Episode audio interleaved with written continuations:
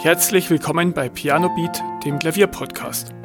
Ich bin Beat Köck und ich wünsche dir viel Spaß bei der heutigen Folge. Nach über drei Wochen Urlaub in Indonesien bin ich seit dieser Woche wieder zurück im kalten Deutschland und pünktlich zum Freitag gibt's wieder eine neue Folge.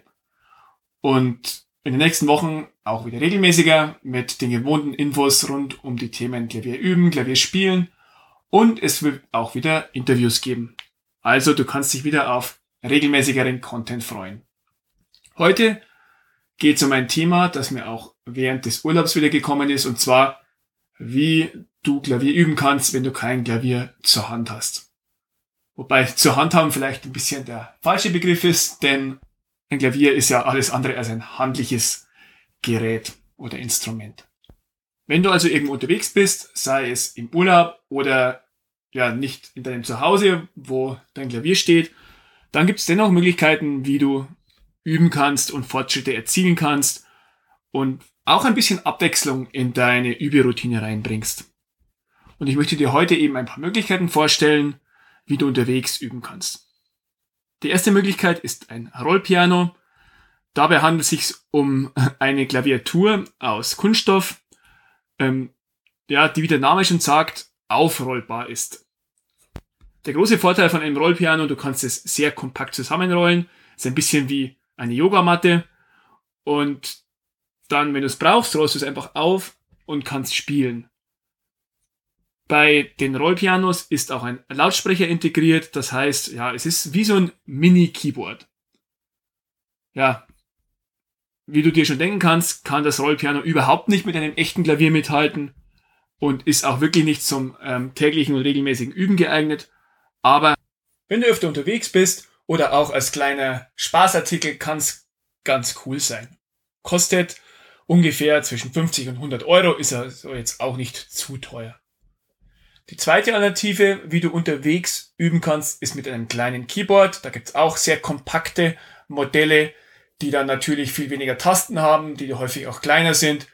Auch hier kannst du ein bisschen üben und ähm, ja, vielleicht zum Beispiel ähm, Melodien nach Gehör nachspielen oder ja, die rechte Hand üben. Also alles, was ähm, ja so ein bisschen äh, ans Stücke lernen, was damit zu tun hat, das kannst du mit so einem Mini-Keyboard auch machen. Aber natürlich auch wie das Rollpiano keine dauerhafte Alternative, sondern wirklich nur für unterwegs.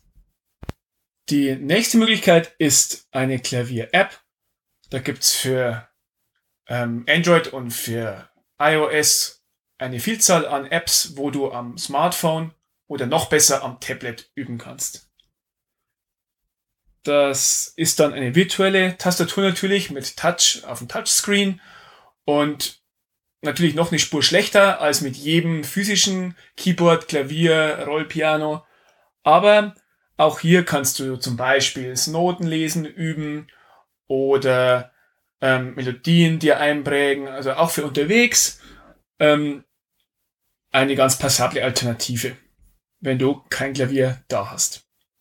Natürlich auch das wieder nicht geeignet, um ganze Stücke dir anzueignen, aber besser als wenn du wochenlang gar kein Klavier zur Verfügung hast und sonst nicht üben könntest. In den Show Notes verlinke ich dir meine Klavier-Apps-Empfehlungen. Die kannst du dann nochmal nachlesen in Ruhe. Das nächste sind dann ähm, Trockenübungen, nenne ich das immer. Und zwar ähm, kannst du auch Fingerübungen machen, zum Beispiel auf einer Tischplatte ein bisschen versuchen, die Koordination von deinen Fingern zu verbessern, ähm, indem du ja vielleicht so schnelle Läufe, die Bewegungen von Daumen übersetzen übst ähm, dem du vielleicht Tonleiter auf dem Tisch übst. So kleinere Sachen kannst du problemlos auch unterwegs machen. Am besten stellst du dir dabei auch noch vor, wie die Töne klingen. Also wenn du eine Tonleiter auf dem Tisch spielst, versuch mit deinem inneren Ohr nachzuhören, wie sich diese Tonleiter dann anhören würde. Das nächste, da brauchst du deine Finger dann wieder nicht, sondern nimmst du nur die Noten zur Hand und versuchst das Stück mental zu spielen. Du stellst dir also vor, du sitzt am Klavier und würdest spielen. Und je detaillierter und je ähm, ja, bewusster du das machst, desto mehr bringt das auch. Und auch hier wieder, versuch dir den Klang vorzustellen, versuch dir vorzustellen, wie das klingt, wenn du die Töne spielst, weil je mehr ähm, Sinne du mit reinbringst, also zum einen, dass du dir vorstellst, wie es sich anhört, wie es sich anfühlt, wie die, ähm, wie das Klavier aussieht. Wenn du dir das alles vorstellst, dann ähm, kann das wirklich viel bringen und dir dabei he helfen, das Stück zum einen einzustudieren und auch das Stück auswendig zu lernen. Die nächste Möglichkeit ist vielleicht die beste Alternative, wenn du unterwegs bist und kein Klavier zur Hand hast. Du suchst dir einfach ein Klavier. In vielen Städten ähm, gibt es öffentliche Klaviere, vielleicht in Einkaufszentren, vielleicht in Bars, vielleicht in Hotellobbys. Und ähm, ja, da kannst du dann üben oder spielen zumindest.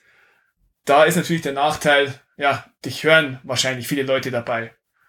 Wenn du jetzt ein Stück gut kannst, kannst du es auch gerne in einer Lobby, in einem Einkaufszentrum wiedergeben. Das hat dann auch noch den Vorteil, dass du die Auftrittssituation ein bisschen übst, was immer gut ist. Aber natürlich eignen sich diese Plätze nicht dazu, dass du eine Stelle hundertmal übst. Irgendwann werden dann die Leute vorbeikommen und äh, dich fragen, ob du vielleicht ähm, ja was anderes spielen kannst oder aufhören kannst. Dann gibt's noch eine gute Möglichkeit und zwar piano.me.